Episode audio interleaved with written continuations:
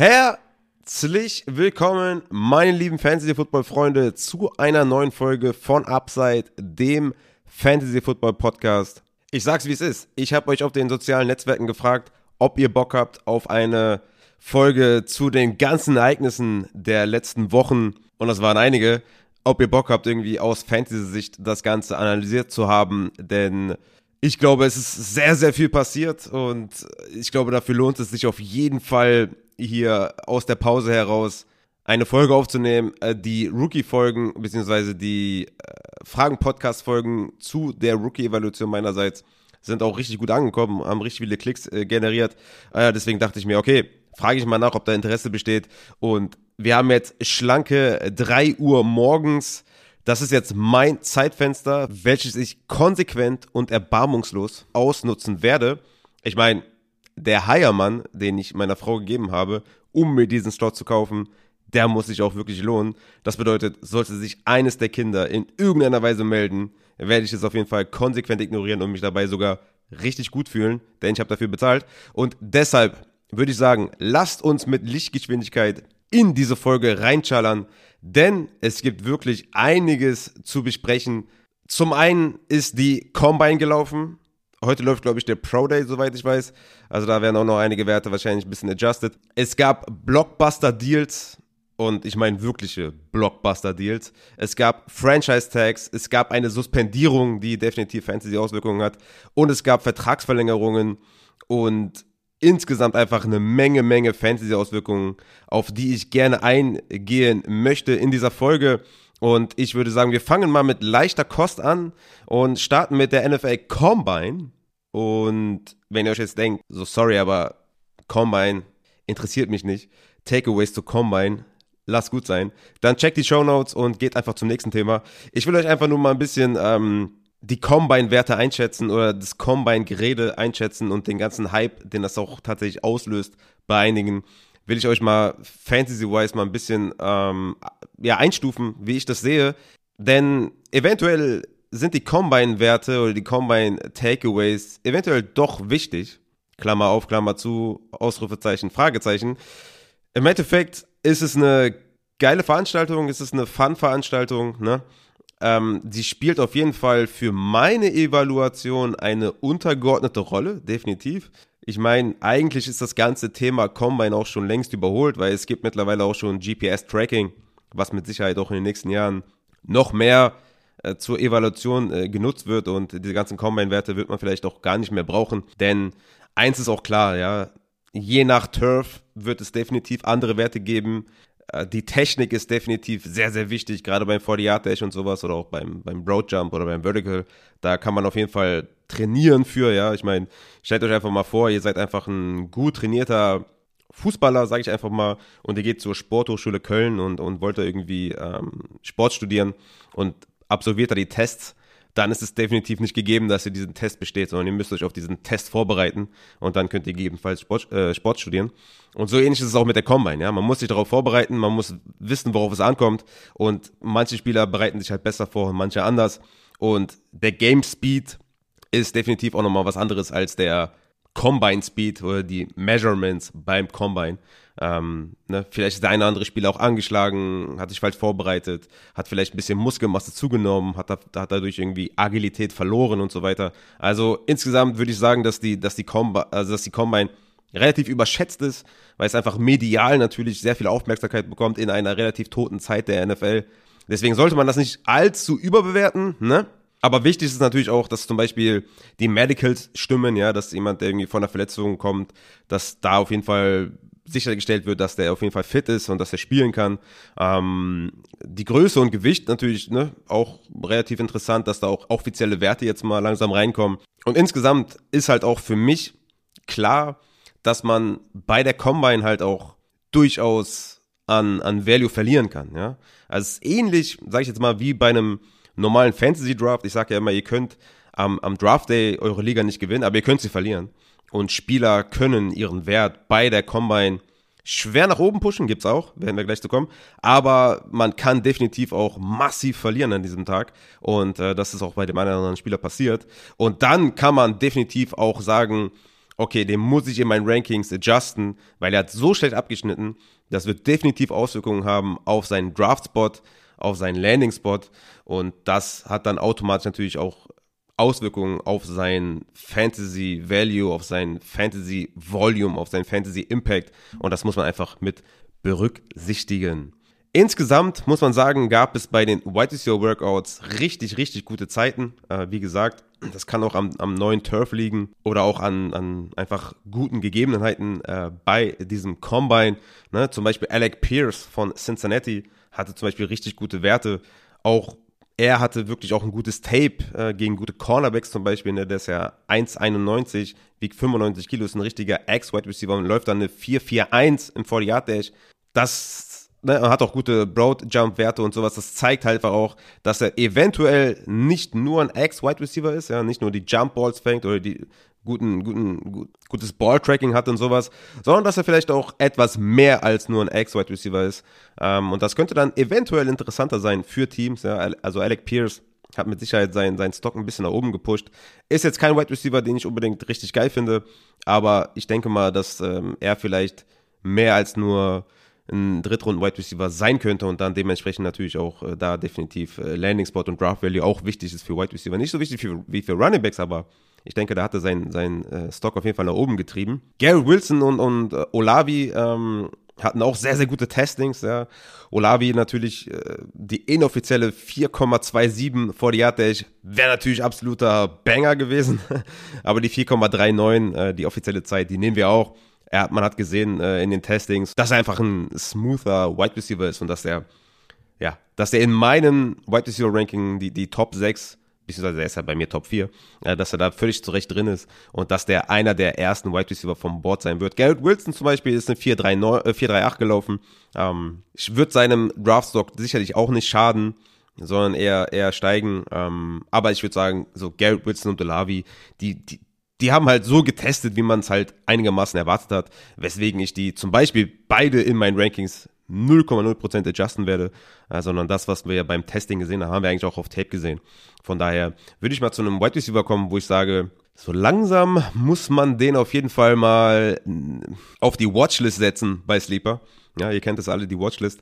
Da, also Christian Watson von North Dakota State, den könnte man da mal äh, gut und gerne mal ein Sternchen geben, weil der hat absolut ganz geisteskranke Werte gezeigt. Hat einen 4,36 40 Yard Dash, 38,5 Inch Vertical, 11 Foot 4 Broad Jump, was einer der besten Werte ever ist.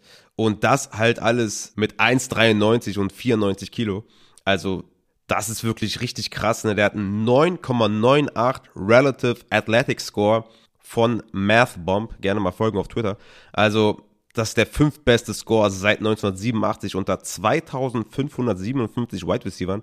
Also der Junge, wirklich, der Junge hat seinen Stock auf jeden Fall nach oben getrieben. Ne? Hey, Adjusted Speed Score 129,1, 99. Percentile. Calvin Johnson zum Vergleich 139, DK Metcalf 133 und Claypool 129,8.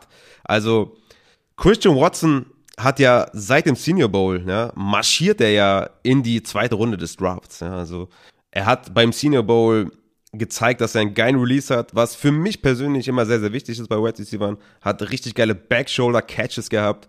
Ähm, und es ist für so einen Small School Guy, ne, Level of Competition natürlich ein riesen Fragezeichen. Es ist natürlich für einen Small School Guy ein riesen Unterschied, ob er in der zweiten Runde geht, wo er momentan hintendiert aufgrund des Senior Bowls aufgrund der Testings oder ob er in der vierten, fünften Runde, äh, der vierten, fünften Runde geht. Und da kann man dann durchaus mal sein Ranking auch adjusten. Ja? Also er ist mein Wide Receiver 9 in meinen Rankings und eventuell wird er etwas steigen und vielleicht Richtung Wide Receiver 7, 8 gehen oder was.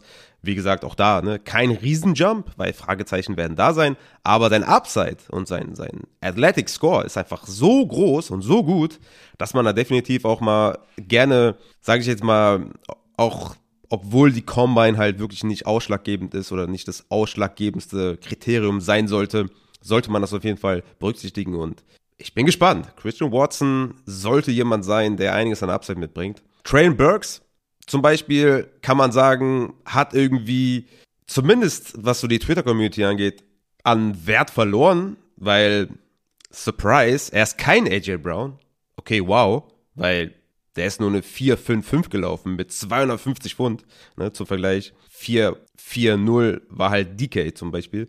Ähm, also soll man ihn jetzt dafür blamen, dass er kein AJ Brown ist oder kein DK Metcalf, ist halt auch irgendwie blöd. Ne? Er hat auf jeden Fall ganz normal getestet, hatte einen guten Combine, wie ich finde. Ja, beim Pro Day zum Beispiel ähm, eben das, den, der Wert reingekommen beim Vertical Jump. 33 beim Combine, 35,5 im, im Pro Day, also etwas besser. Three Count war auch nicht so gut ne, mit 7,28. Aber wie gesagt, auch da würde ich nicht überreagieren bei Traylon Burks. Er ist ein guter Wide Receiver, er bringt sehr viel Upside mit. Er hat halt diese AJ Brown Shadows in sich, ja. Ähm, aber er ist halt nicht AJ Brown, sonst wäre er halt noch mal ganz woanders in meinem Tier. Und ich habe das ja auch schon mal in den, in den Folgen vorher gesagt, dass ich da keinen Elite Wide Receiver habe. Deswegen no surprise, dass er halt keine AJ Brown oder DK Metcalf Werte mitbringt. Äh, von daher Traylon Burks bisschen weit hergeholt, dass man den da so äh, fertig gemacht hat auf Twitter, dass er halt diese Werte nicht bestätigt hat.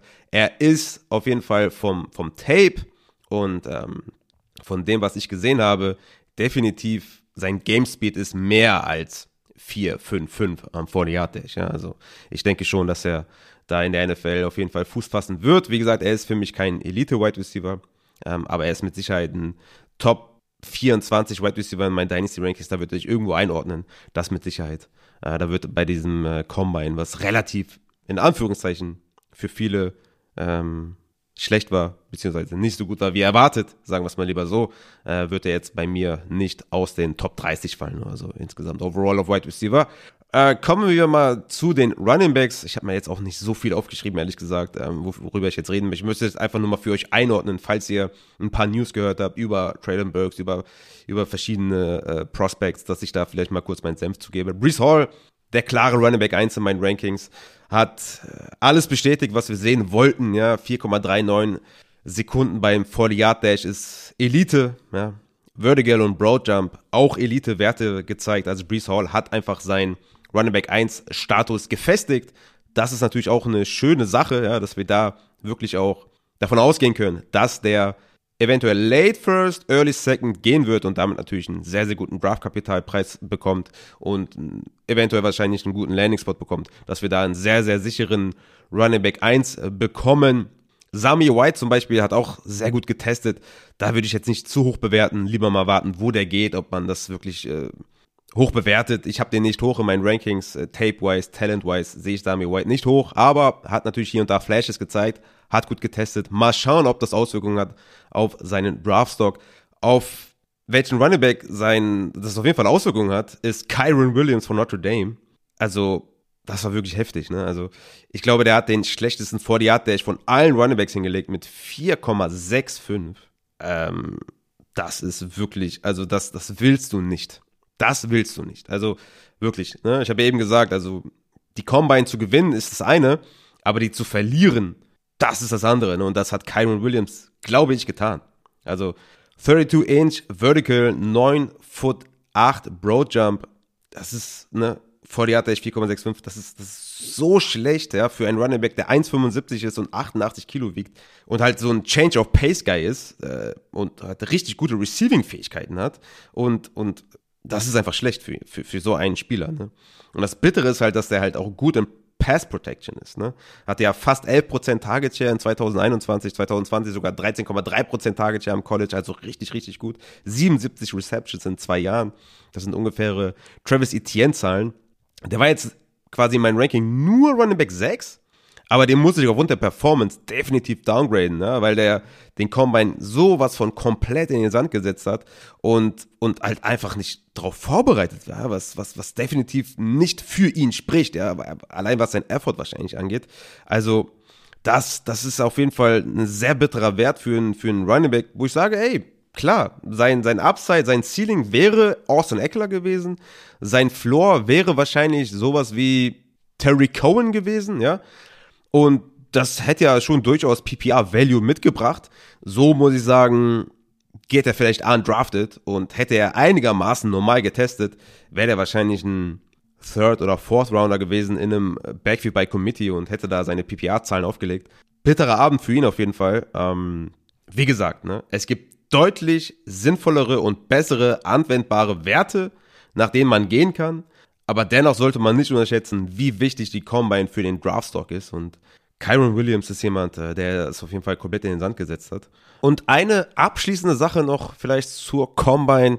Nehmt diesen Hype mit. Also es ist jetzt die Zeit, um gegebenenfalls die, die Rookie-Picks, die ihr habt, vielleicht ein Late First, ein Mid First, ein Early Second, dass man die jetzt verkauft, weil, wie ihr vielleicht gemerkt habt, sind jetzt ein paar Wide Receiver, ein paar Running Backs, die man so jetzt noch nicht gehört hat, äh, gehört hat, wie ein Christian Watson oder wie ein, wie ein Pierce oder sowas, die jetzt halt massiv Aufmerksamkeit bekommen, aber trotzdem rohe äh, Prospect sind, die jetzt halt an Wert gewinnen und wo man jetzt vielleicht sagt, ey, Moment mal, Christian Watson an 1.10, das wird der Knaller. Oder Pierce an 1.12 oder an Early Second für, für einen Running Back, der gut getestet ist oder für einen Sammy White oder sowas, wo jetzt vielleicht der eine oder andere sagt, boah, der ist ja der Knaller, den kriege ich ja noch Late First, Early Second. Das sind jetzt halt die Leute, mit denen ihr spielen müsst, ja, wo ihr sagen könnt, hier, gib mir Michael Gallup, an der Stelle könnte halt ein Sammy White oder ein Christian Watson oder wer auch immer noch da sein und ihr habt einfach einen sicheren Michael Gallup statt einer Wildcard. Natürlich mit Upside mit Christian Watson zum Beispiel, aber dann nehme ich natürlich lieber einen Michael Gallup. Das ist jetzt die Zeit im Jahr in Dynasty, wo ihr Kapital schlagen müsst aufgrund des Hypes. Das ist so der erste Step. Der zweite ist natürlich, oder die, die, die erste Range des Hypes. Der zweite ist natürlich am Draft Day. Aber jetzt ist, ne, nutzt den Hype auf jeden Fall aus für Late Firsts, für Early Seconds, für, für Mid Second vielleicht auch, ja, wenn, wenn der erste, so wenn diese ersten Sleeper Guys, ja, auftauchen, die gut getestet haben, die vielleicht ja, gute Gespräche hatten in den nächsten Tagen, wird, wird ja auch ein bisschen mehr Info noch kommen, die vielleicht jetzt auch einen guten Pro Day hatten oder sowas. Nutzt das auf jeden Fall aus. Aber das soll es auch gewesen sein zur Combine. Ich denke, das sind so alle, alle Spieler, ähm, die so für Aussehen gesorgt haben, positiv wie negativ. Natürlich hier und da der eine oder andere Quarterback, der einen guten Athletic Score hatte, ähm, Ritter zum Beispiel, oder auch der eine oder andere, der vielleicht etwas zu kleine Hände hat, wo es auch definitiv Korrelation gibt zu, zum Erfolg von einem Quarterback, aber ich würde das jetzt alles nicht zu hoch hängen ähm, und würde einfach zum nächsten Thema kommen, denn es sind nur Mini-Adjustments in meinen Rankings, mehr aber auch nicht und, und, und deswegen ähm, kommen wir zum ersten richtigen Kracher und das ist die Suspendierung wegen illegaler Sportwetten von Calvin Ridley. Calvin Ridley ist für die komplette Saison 2022 suspendiert. Und das ist natürlich ein richtiger Hammer gewesen. Der hat seit Woche 7 in der Saison 2021 kein Spiel mehr gemacht aufgrund von mentalen Problemen. Und ich denke, das ist eine Sache, die man hier definitiv nicht unterschätzen sollte. Denn diese Suspendierung wird ihm definitiv nicht helfen, da dein, seine, seine Dämonen da loszuwerden. Das ist jetzt hier ein bisschen äh, Hobbypsychologie, aber das wird ihm nicht helfen, ja. Äh, ganz im Gegenteil. Also, man hat ja auch gesehen, seine Twitter-Aktivität nach der Suspendierung war jetzt auch nicht unbedingt, dass man sagt, hey, der ist auf einem guten Weg, sondern eher, okay, hat so ein bisschen LB-Vibes. Nicht ganz so schlimm, okay, da tue ich ihm Unrecht, aber er hätte vielleicht etwas weniger twittern sollen. Ähm, ich wünsche ihm auf jeden Fall nur das Beste, das Allerbeste und hoffe für ihn auf jeden Fall, dass er in der Saison 2024 komplett alles abreißt auf dem Rasen und vor allem mental wieder gesund wird. Und ich hoffe, dass diese Suspendierung ihm da nicht noch mehr auf den Magen schlägt, als er ohnehin schon mentale Probleme hat. Und, und das wünsche ich ihm auf jeden Fall von ganzem Herzen. Aber wir müssen das natürlich auch aus Fantasy-Sicht betrachten und, und evaluieren. Und und Ridley war alleine schon wegen der mentalen Probleme und der Frage, ob und wie er 2022 zurückkommt, eine Wildcard in den Startup Drafts, ja. Mit viel, viel Upside, klar. Aber eine sichere Nummer war der halt nicht. Ne? In meinen Rankings war er Wide Receiver 28, ja, um das mal zu verdeutlichen. Das war eine gute Range, sonst hätte ich ihn da ja nicht gerankt, weil Upside bringt er mit, aber er bringt halt auch ein Risiko mit. Wegen der mentalen Probleme und wegen der ja, des Nichtwissens, ob er zurückkommt und das Team, wo er dann spielt, wissen wir dann auch nicht und auch für 2023 wissen wir das nicht. Ähm, aber jetzt war er nur für 2022 in meinen Rankings, weil ich da davon ausgegangen bin, dass er spielt. Was machen wir jetzt mit Kevin Ridley? Er wird 2023, wenn die Saison anfängt, 28 Jahre alt sein, beziehungsweise im Dezember der Saison 2023 dann 29 Jahre alt sein. Ist jetzt nicht ideal, aber ey, ein mentaler, fitter, Ridley, der nicht gerade gesperrt ist, hat Wide Receiver 1 Upside. Ja, das, das ist, glaube ich, steht außer Frage. Das hat er bewiesen, das hat er gezeigt. Er kann ein Wide Receiver 1 eines Teams sein und das ist halt sein Upside. Problem ist nur, wir wissen nicht, wie mental fit er sein wird und wir wissen nicht, wo er spielen wird und wir wissen nicht, ob er überhaupt spielen wird. Und das ist natürlich eine Sache, die, die man komplett in den Topf werfen muss. Plus natürlich das unbestrittene Upside, gepaart mit dem Risiko, ob wir den überhaupt sehen werden. Ja? Lange Rede ohne Sinn. Wenn ihr könnt und es euch leisten könnt, dann haltet ihn einfach. Ja, ihr seid ja zum Beispiel ein Team, was mittelfristig ausgelegt ist. Ihr habt einen ausgeglichenen Kader. Ihr seid ein Lower Tier Playoff Team, sage ich jetzt mal. Also ihr kämpft so um den sechsten Spot in der Zwölferliga, sage ich jetzt mal. Dann haltet den einfach. Ja, würde ich jetzt einfach mal so blind sagen. Kommt natürlich wirklich auf euer Team an. Aber für, für ein mittelfristiges Team würde ich sagen, ist ein dann 28 bzw. 29-jähriger Calvin Ridley, wenn er denn zurückkommt, könntet ihr dann äh, wahrscheinlich 2023, wenn die Saison vorbei ist, dann auch wirklich für ihn auch noch was bekommen, was deutlich mehr sein würde, als was ihr jetzt bekommen wird. Ähm, würde ich einfach sagen, haltet den. Für Rebuild-Team und für Win-Now-Teams gilt, verkauft das Upside, das potenziale Upside von Ridley. Ja. Im Win-Now würde ich Calvin Ridley gegen einen Leonard Fournette oder gegen einen Melvin Gordon, die euch mit Sicherheit noch Punkte bringen werden, verkaufen. Ich weiß nicht, wie realistisch das ist, ehrlich gesagt. Ich weiß jetzt nicht, wie, wie krass der downgraded wird und ich habe meine Rankings auch noch nicht aktualisiert. Werde ich natürlich dann noch mitbekommen. Werde ich natürlich überall posten, wenn es dann soweit ist. Ich muss ja einiges aktualisieren, dazu kommen wir gleich noch. ähm, Im Win Now, wie gesagt, würde ich halt wirklich gucken, dass ich für Kevin Ridley halt wirklich einen Spieler bekomme, der mir jetzt halt sichere, gute Floorpunkte bringt. Ne? Ähm, auf Running Back ist es wahrscheinlich für einen Rebuilder oder für einen ähm, mittelfristig ausgelegten Spieler besser, einen Ridley zu bekommen, als irgendwie mit einem Fournette oder Melvin Gordon in die Saison zu gehen. Wobei ich da auch sagen würde, man muss wahrscheinlich noch was drauflegen, ja, also vielleicht ein Ridley plus Second für Fournette oder Melvin Gordon, oder vielleicht ein Third oder sowas, ja, wie gesagt, kommt immer drauf an, mit wem man gerade verhandelt. Ähm, da würde ich auf jeden Fall das Running Back Floor dieser beiden Spieler äh, bevorzugen. In Rebuild würde ich das straight up, und da habe ich halt einfach einen, einen Tweet umgedreht von einem Twitter-User, der geschrieben hat, er würde unter anderem Gabriel Davis, LaVisca Chenault, Michael Gallup, Tyler Boyd, DJ Chark und Kadarius Tony für Ridley abgeben. Und den, den Tweet habe ich halt umgedreht und gesagt, ich würde straight up Gabriel Davis, LaVisca Chenault, Michael Gallup, Tyler Boyd, hm, okay, den würde ich wahrscheinlich streichen. DJ Chark, da müsste noch ein bisschen was drauf, aber Kadarius Tony zum Beispiel auf jeden Fall für Ridley ähm, bekommen, ja. Den Tweet habe ich einfach umgedreht. Also, also Gabriel Davis, LaVisca Chenault, Gallup, Kadarius Tony sehe ich klar drüber. Ja, also gerade für Rebuild-Teams, aber ich denke auch für mittelfristig planende Teams, auch da ist dann wirklich auch Gabe Davis, Chenault, ja, bringt, ist halt auch wirklich jung, bringt Upside mit, neue Coaching-Staff, Trevor Lawrence im Sophomore Year, Gallup jetzt als zweite, kommen wir gleich noch zu Mary Cooper, Gallup da wahrscheinlich als zweite Option jetzt neben, neben CD Lamb, DJ Chark, wo landet der, hat definitiv auch Upside, je, nach die, je nachdem, welches Team ihn nimmt. Kadarius Tony jetzt hier mit dem neuen Regiment äh, bei den Giants, eventuell dann 2023 mit Upgrade of Quarterback, ähm, da sehe ich dich schon drüber. Ja? Also das zu Kevin Ridley. Ich denke, es kommt wirklich drauf an, in welchem Modus ihr gerade seid wie man mit ihm umgehen soll. Im Zweifel würde ich wirklich sagen, tradet ihn. Natürlich nicht für einen Viertrunden-Pick oder für einen Drittrunden-Pick, weil das bringt gar nichts.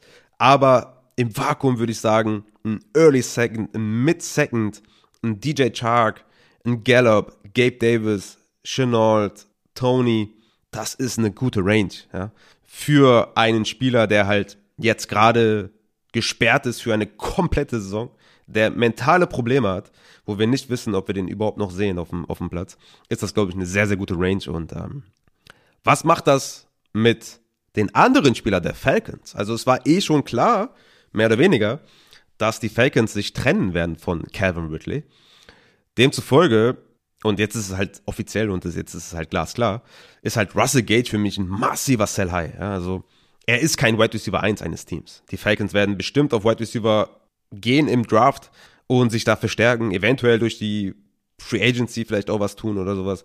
Aber Russell Gage steht jetzt momentan da als Wide Receiver 1 eines Teams und das ist er nicht. er ist ein Slot Wide Receiver, auch kein besonders guter, lebt natürlich oder hat von der Volume gelebt, ähnlich wie ein äh, Economist St. Brown, der für uns auch, ähm, ach nicht Economist, äh, Amon Ra natürlich, ist auch der viel bessere Name, Amon Ra natürlich, hat natürlich auch von seinem Volume äh, gelebt. Ähm, von daher ist Russell Gage für mich ein massiver Sell High, wenn man den jetzt irgendwie verkaufen kann. Äh, für den Tony zum Beispiel oder bleiben wir hier bei, bei einem irgendwie bei einem Gallup oder bei einem Gabe Davis. Let's go. Äh, das ist für mich einfach äh, ja gar keine Frage, dass ich den da verkaufen würde. Für Pitts ändert sich nicht viel. Ist ein junger, super athletischer äh, Tight End, wie ihr wisst. Äh, da brauche ich gar nicht mehr viel zu sagen. Äh, da ändert sich nicht viel. Die Pitts ist, Pitts ist eh Top 5 Tight End und den kann man auch Top 1 haben, Top 2, Top 3, wie ihr wollt. Also ähm, das ist eh keine Frage der wird safe die 1B mindestens Variante oder Anspielstation in, im Team sein. Von daher ähm, würde ich da Kyle Pitts eh komplett außen vor nehmen und, und was das mit Mike Davis oder vielleicht Corey Patterson macht, das werden wir sehen, was da noch im ganzen Team passiert. Da werdet ihr jetzt eh nichts für bekommen. Aber Rusty Gage, glaube ich, ist ein Spieler, für den man jetzt vielleicht ein bisschen was bekommen könnte. So, das dazu. Zur Causa Ridley. Kommen wir zu den Vertragsverlängerungen der letzten Tage. Und da haben wir natürlich einen äh, reigning MVP, ich habe jetzt gerade das Wort gesucht, amtierenden, sorry dafür, amtierenden MVP Aaron Rodgers bekommt einen Vierjahresdeal im Raum stehen 200 Millionen. Er selber hat es ja auch schon dementiert. Schauen wir mal, wie es wirklich aussieht, wie viel Geld er wirklich bekommt. Aber, oder wie viele Jahre das auch werden. Aber es scheint so, dass er wohl vier Jahre unterschreiben wird für, für ganz gutes Geld. Und damit ist natürlich auch klar, dass, dass Devonta Adams bleiben wird, ein Franchise-Tag bekommt und, und A-Rod, die Verlängerung, hat jetzt keine massiven Fantasy-Auswirkungen. A-Rod ist einfach ein geiler Quarterback. Ähm, ja. Da ändert sich nicht viel. Und für Devonta Adams ist es natürlich sehr, sehr gut, dass er A-Rod behält. Ah, das ist natürlich eine gute Nachricht und auch für die ganze Offense, für Aaron Jones, für AJ Dillon natürlich gute Nachrichten. Und mal schauen, ob sie da irgendwie Cap freischaufeln oder wie teamfreundlich, naja, teamfreundlich wird er wahrscheinlich nicht sein, aber wie sie es irgendwie zu, zustande bekommen, vielleicht da einen zweiten guten Wide Receiver an Land zu ziehen. Vielleicht ja ein DJ Chark, ja, wer weiß. Und das würde natürlich dann einen ultimativen Boost geben für einen DJ Chark zum Beispiel. Mike Williams hat auch verlängert, drei Jahre 60 Millionen. Hat also kein Franchise-Tag bekommen, sondern eine etwas ja, mittelfristige Vertragsverlängerung bekommen. Sehr gut für ihn, denn der Quarterback ist äh, Justin Herbert. Und das ist per se schon mal gut. Ähm, hat er in den ersten Wochen komplett abgeliefert, dann im zweiten Teil der Saison wieder eher dieses Deep Threat geworden. Ist etwas verletzungsanfällig, was uns natürlich aus Fantasy-Sicht ein bisschen nervt, wenn wir da jede Woche entscheiden müssen. Did or Practice, äh, ist angeschlagen, aufstellen, nicht aufstellen. Ist halt ein, Wide Receiver 3 mit Upside. Äh, das wird er, wird er bleiben. Keen Allen ist da die Nummer eins und äh, ja, schön zu sehen, dass sie ihn bezahlt haben. Das ist natürlich aus Dynasty Sicht äh, gut und vielleicht könnte man hier auch Kapital schlagen und den vielleicht für einen jüngeren Spieler mit mehr Upside verkaufen, wie zum Beispiel ein Daniel Mooney, eventuell, je nachdem, wie euer Trade-Partner das so sieht. Kommen wir zur nächsten äh, Geschichte und das ist, äh, dass Mary Cooper, also keine Vertragsverlängerung, aber eine vertragliche Situation, die sich ändern wird und das ist Mary Cooper, der wohl gehen wird, denn man wird Cap sparen, wenn man den entlässt. Hashtag Sieg Elliott. Und das bedeutet natürlich äh, für Michael Gallup, dass man den wahrscheinlich verlängern wird. Und das ist natürlich sehr nice, ja. Also die zweite Anspielstation neben CD Lamb zu sein, ist das, was wir uns für Gallup erhofft haben, endlich mal die zwei zu sein in einem Team, weil die eins ist er nicht, oder kann er nicht sein, aber die Nummer zwei eines Teams in einer guten Offense mit einem guten Quarterback, das ist so ziemlich das, was wir uns vorstellen für Mike Gallup. Und das ist natürlich sehr, sehr nice. Ist natürlich die Frage, wie kommt er von seiner Verletzung zurück, aber erstmal bei einem guten Team zu bleiben, da zu verlängern, ist noch nicht passiert, aber das wird wahrscheinlich passieren, ist natürlich sehr, sehr gut für Mike Gallup. Dalton Schulz hat den Franchise-Tag bekommen, auch natürlich sehr, sehr gut für ihn, festigt damit seinen Top 10 Tight End Status und wie gesagt, für Gallup, für Schulz, für CD Lamb ist es natürlich eine, eine gute Sache, dass Mary Cooper gehen wird. Und für Mary Cooper selber könnte es auch eine gute Sache sein, denn er könnte zu einem Team kommen, wo er die klare Eins ist, beziehungsweise wieder diese Elite-Targets in Richtung 150, 160 sieht, statt dieser 120 Targets, die er vielleicht letzte Saison gesehen hat, oder die Saisons davor. Und vielleicht könnte das auch seinen ähm, Fantasy-Wert erhöhen, wenn er zu einem Team kommt, wo er die klare Nummer eins ist. Wird spannend zu sehen sein. Es gibt nicht viele Wide Receiver, die auf den Markt kommen, Kommen wir gleich noch zu den Franchise-Tags. Weshalb ich sagen würde, dass das für Mary Cooper auch gar nicht so eine schlechte Situation ist. Schauen wir mal, wo er landet. Und kommen mal zu den Franchise-Tags, die mir, sagen wir mal, bis hierhin bekannt sind. Das ist zum einen Chris Godwin, der den Franchise-Tag bekommen hat. Nicht die optimalste Variante oder nicht die optimalste, das optimalste Szenario, aber ja, ist halt Chris Godwin, super Talent, diese Short Intermediate Routes, die hat er inne und die zwei neben Evans mit einem halbwegs guten Quarterback reicht er schon, um irgendwie Top 20 zu sein.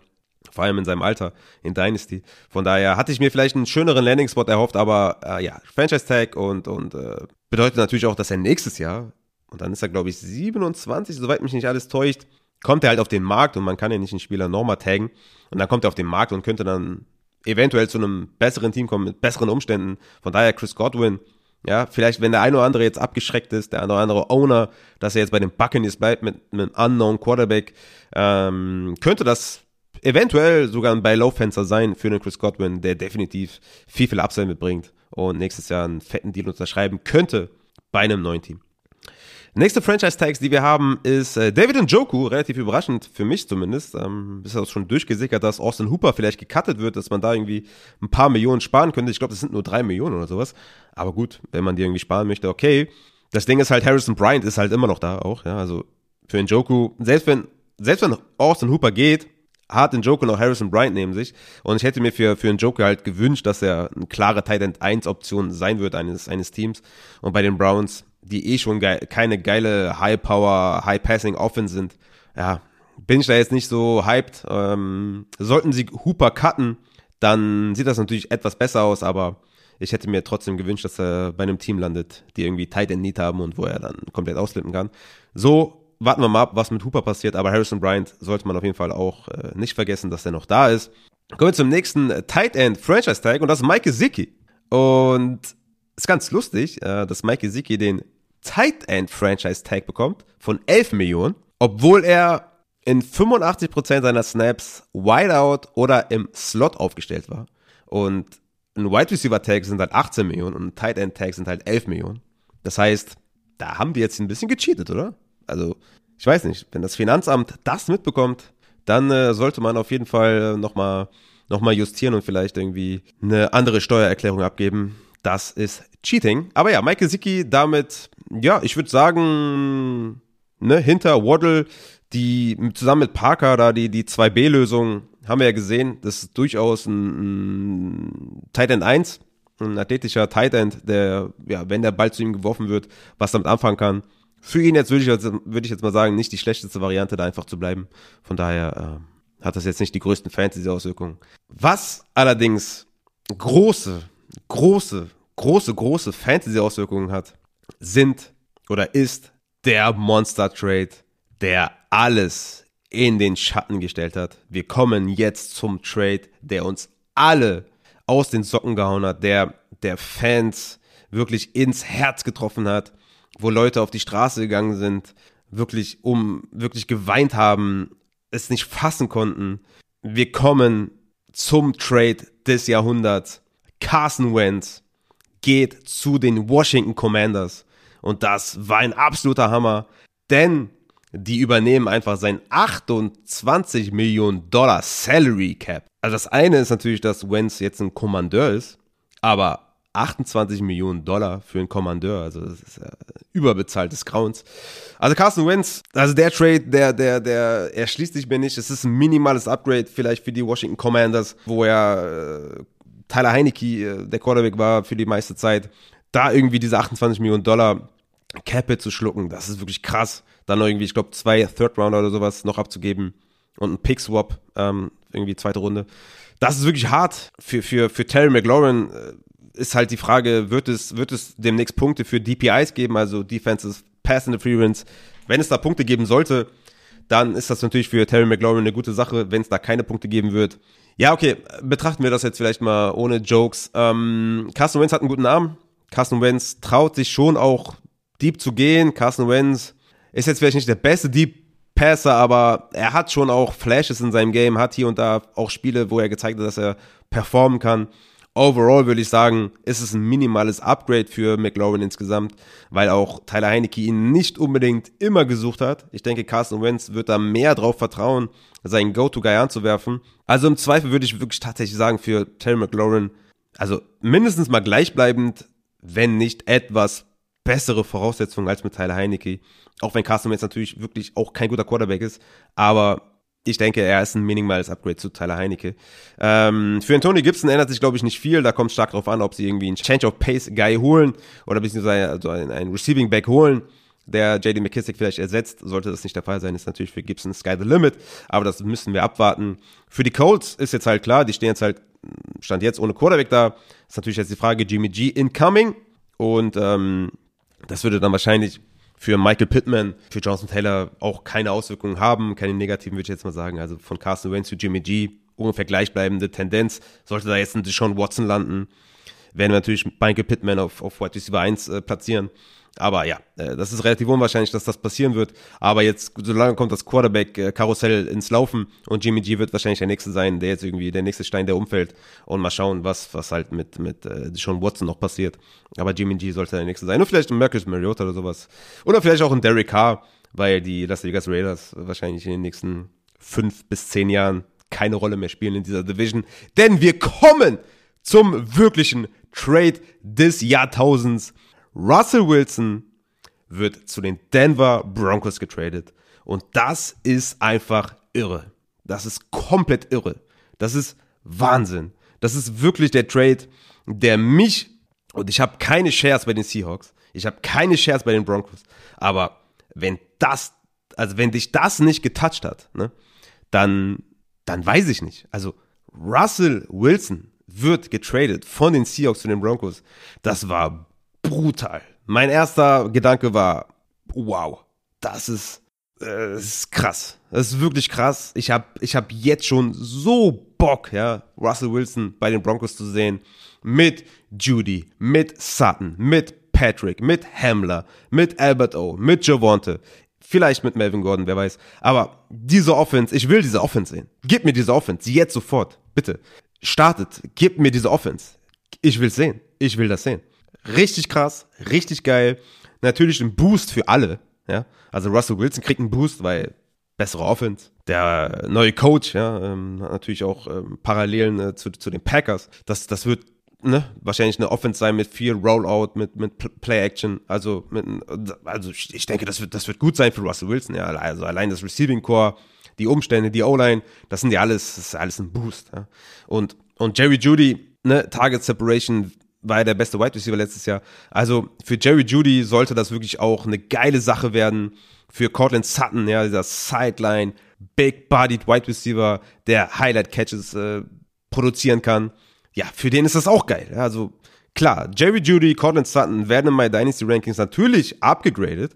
Wie stark, muss ich dann auch schauen. Aber die beiden Jungs, die sind ja natürlich jetzt, also ich war ja eh schon ein Cortland Sutton-Fan. Ich hatte ja Cortland Sutton noch über Jerry Judy 2021 in meinen Rankings, in meinen Redraft-Rankings, äh, natürlich auch in meinen Dynasty-Rankings. Dann jetzt hier für, für 2022 hatte ich beide relativ low. Ich hatte Cortland Sutton auf 41 und Jerry Judy auf 34. Und da muss ich jetzt mal schauen, wie ich das alles äh, zusammenfüge und wo ich die einordne. Vielleicht gibt's nur ein minimales Upgrade, ne? Aber es wird definitiv ein Upgrade geben. Und ich bin, ich habe richtig Bock auf, auf, auf, ich habe richtig Bock. Russell Wilson auf Judy, auf Sutton. Tim Patrick, auch ein Gewinner ja, von diesem Trade. Auch so ein, auch so ein Big Body Sideline Catch Monster. Hat ja auch echt 2021 äh, sehr, sehr geile Catches gehabt. Also von, von Drew Lock zu Russell Wilson. Unfassbar. KJ Hamler, wie ihr wisst, einer meiner Lieblings-Wide Receiver. Mal schauen, ob der im Slot da irgendwas produzieren kann. Ich denke eher nicht, aber vielleicht so ein Deep Sleeper, KJ Hamler. Und natürlich einer der größten Gewinner, Albert O., dessen Nachname ich jetzt natürlich nicht aussprechen werde. Aber und da will ich jetzt mal kurz vielleicht äh, darauf eingehen, äh, warum der natürlich ein massiver Gewinner ist, weil er war mein Titan 22, weil er natürlich ein Titan Committee war mit Noah Fant, der übrigens zu den Seahawks gegangen ist in dem Trade. Ja, wer jetzt alle mitbekommen haben, zu äh, der Seite der Seahawks komme ich gleich noch.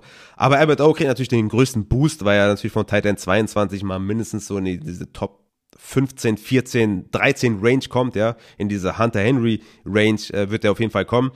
Aber ich bin weit, weit, weit weg davon zu sagen, dass der für mich ein Top 5, Top 6 Tight ist.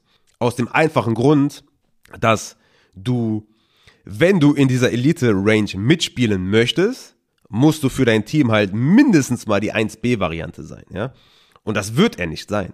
Er ist ein athletischer White, äh, Tight End, er ist ein athletischer Receiver, sagen wir mal so, der definitiv davon profitieren wird. Aber er ist kein Travis Kelsey, der die 1 oder 1B ist mit Tyreek Hill zusammen. Er ist kein Mark Andrews, der die 1 ist in, in, im Receiving Core, vielleicht mit Bateman die 1B. Er ist kein Kyle Pitts, der stand jetzt wirklich die, wirklich die richtige 1 sein wird wahrscheinlich. Er ist kein George Kittle, der die 1B ist im, im Receiving Game. Er ist kein Darren Waller, der eine richtige 1 ist im Receiving Core. Er ist kein TJ Hawkinson, der die 1 ist im Receiving Core wahrscheinlich, ja, oder 1B, je nachdem, was sie da machen auf, auf, auf uh, Wide Receiver, der zumindest die 1B nach Swift war.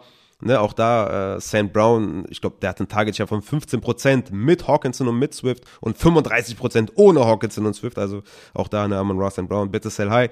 Aber TJ Hawkinson wird wahrscheinlich eine 1B-Variante sein, vielleicht auch nur eine 2 oder eine 2B, wird sich zeigen, wie da das Receiving Core aufgestellt sein wird. Dallas Goddard ist die 1B neben Devonta Smith ähm, und in diese Range kommt Albert O nicht.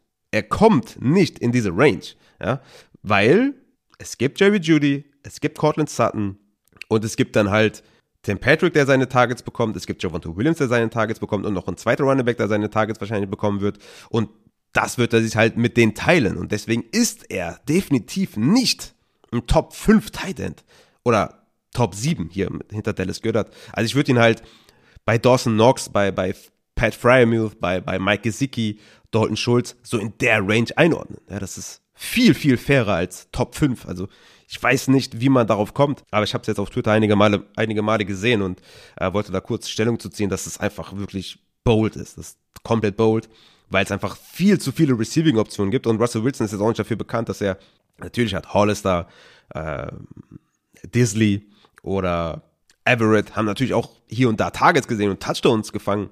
Klar, die waren nice Streaming-Titans, ähm, aber mehr nicht. Ja. Und Albert Oda irgendwie als, als Borderline Top 5, Top 6 Titan zu sehen, ist einfach nur bold. Da sind einfach zu viele Optionen und man muss ja auch sagen, gerade aus, aus, aus, aus Dynasty-Sicht, Sutton verlängert, Tim Patrick verlängert, Judy ist halt äh, noch ein junger Wide Receiver, hat noch Contract. Also wie um Himmels Willen soll der irgendwie eine 1B-Variante sein? Er ist für mich nicht mal die, ja, also Judy und Sutton 1A, 1B wird sich zeigen, wer sich da durchsetzt. Ich bin halt bei, bei Sutton. Ähm, und wie gesagt, dann kommt halt Tim Patrick, Hamler, Javonte und da wird sich einreihen und das, das reicht halt nicht. Ja? Also es ist ein, ist ein guter Tight End, den man vielleicht irgendwie in der, in der, weiß ich nicht, 11., 12. Runde mal nehmen kann und mal gucken kann, was sich so ergibt in Redraft-Ligen. Aber er, er, ist kein Top 5 Tight End. Das, das, steht außer Frage. Aber natürlich ein Boost für ihn, weil er vorher nicht mal ein Top 20 Tight End war, in meinen Rankings zumindest. Ist natürlich ein enormer Boost für ihn. Was machen wir mit der Seahawks-Seite? Was machen wir mit DK Metcalf? Für mich ist jetzt das Beifenster für DK Metcalf offen, weil DK Metcalf wird weiterhin ein kranker Dude sein. Ja? Also DK Metcalf wird ja nicht schlechter, was sein Talent angeht, wenn Russell Wilson nicht mehr da ist. Natürlich wäre es schön, wenn er weiterhin mit Russell Wilson spielen würde, oder wäre es schön, wenn nicht unbedingt Drew Locke die Bälle auf Russell Wilson äh, schmeißen würde. Ähm, dennoch ist er natürlich ein Monsterathlet und wird sehr, sehr, sehr, sehr viele Targets sehen. Vor allem, wenn Tyler Lockett auch noch gehen wird. Und das scheint sehr wahrscheinlich zu sein. Und dann haben wir dann Wide Receiver, äh, der seine 140, 150, vielleicht 160 Targets sieht, mit diesem Talent, wo man einfach sagt, ey, egal wer da hinkommt, ja, und ich wirklich auch, wenn es Drew Lock ist, egal. DK Metcalf wird auf jeden Fall mindestens ein Top 20 Wide Receiver sein, ja. Und falls jetzt jemand Panik schiebt und sagt, oh shit, Russell Wilson weg und die Quarterback-Klasse ist, ist nicht gut und was machen die, wen holen die, holy shit, dann kauft den jetzt. Kauft jetzt DK Metcalf. Dynasty geht länger als nur eine Saison und äh, Quarterback äh, Play oder die Quarterback Position wird sich schon stabilisieren und DK Metcalf ist vom Talent her einfach ein, ein Wide Receiver, der halt mindestens Top 12 sein muss und von daher würde ich sagen, dass das Fenster, um DK Metcalf zu kaufen, ist offiziell auf und da solltet ihr zuschlagen. Tyler Lockett, wie gesagt, könnte gehen. Und der ist jemand, der natürlich einen harten Hit bekommt, denn die Chemie zwischen Wilson und Lockett war wirklich outstanding. Ja? Also da gab es ja fast irgendwie alle zwei Wochen von Next Gen irgendwie Stats von wegen Wahrscheinlichkeit, dass der Ball ankommt, war bei minus 300 und trotzdem hat Lockett den, den Ball zum Touchdown gefangen. ähm, da gab es ja ein Highlight-Play nach dem nächsten. Weswegen das natürlich für Lockett schlecht ist, dass er jetzt äh, nicht mehr Wilson hat. Und die Frage ist natürlich, wo landet er? Es könnte natürlich auch geil werden, dass er irgendwie zu den, zu den Chiefs geht, obwohl er da eigentlich nicht reinpasst. Aber dass er vielleicht irgendwie eine andere Destination findet, die, die ihn irgendwie äh, Fantasy-wise auf jeden Fall Value geben wird. Aber erstmal definitiv ein Downgrade. Nicht mehr von Russell Wilson angeworfen zu werden, weil diese Chemie relativ einzigartig war. Noah Fant ist für mich in dem Trade auch ein Gewinner. Denn er geht halt raus aus diesem multiplen oder ja, ne, was, mit Tim Patrick und, und Javonte und dann noch Albert O, ja, ne, total viele Anspiel Anspielstationen gewesen. Er geht halt raus aus diesem, aus diesem äh, Receiving Core und ist jetzt halt in einem Receiving Core mit wahrscheinlich nur DK. Das heißt, Noah Fant sollte höher gerankt sein als Albert O. Denn Noah Fant könnte die 1B sein zu DK, was Albert O nie im Leben sein wird zu Judy Sutton. Sondern eher die 2B, 2C nach Patrick, nach Javonte etc. Und deswegen Noah Fant für mich ein Boost. Ja. Kommt natürlich jetzt erstmal in der Offense ohne Quarterback, ja, oder Quarterback-Play ist unbekannt. Oder ja, Drew Lock ist jetzt erstmal da.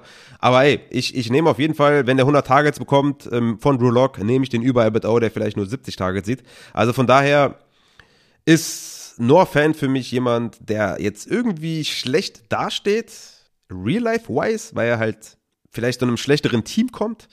Aber die Targets werden steigen. Und deswegen, und er ist ein super geiler athletischer Tight End. Und wenn der eine 1B ist in der Offense, let's go. Ne? Da muss halt nur ein halbwegs normaler Quarterback hin, der, der irgendwie den Ball an den Mann bringen kann und dann ist schon, dann ist schon okay. Das heißt, Noah-Fan für mich auf jeden Fall ein Gewinner. Und ey, bin ich fertig jetzt? Habe ich jetzt, bin ich, ist, war's das? Habe ich alles durchgerattert hier?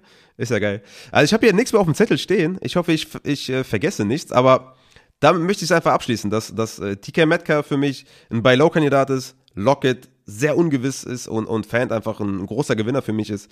Und ich glaube, damit habe ich alles, habe ich alles, ja. Wir haben die Combine durch, ja, wir haben da Gewinner und Verlierer nicht wirklich behandelt, aber das ist halt auch Kaffeesatzleserei. Ich wollte einfach nur verdeutlichen, dass es jetzt nicht komplett nutzlos ist aus Fantasy-Sicht, aber natürlich für die Evaluation äh, nicht unbedingt, wie soll ich sagen, den größten Wert hat, aber definitiv mal für Teams einen Wert mitbringt und, und, und da ähm, natürlich dann der Draftstock äh, entscheidend ist.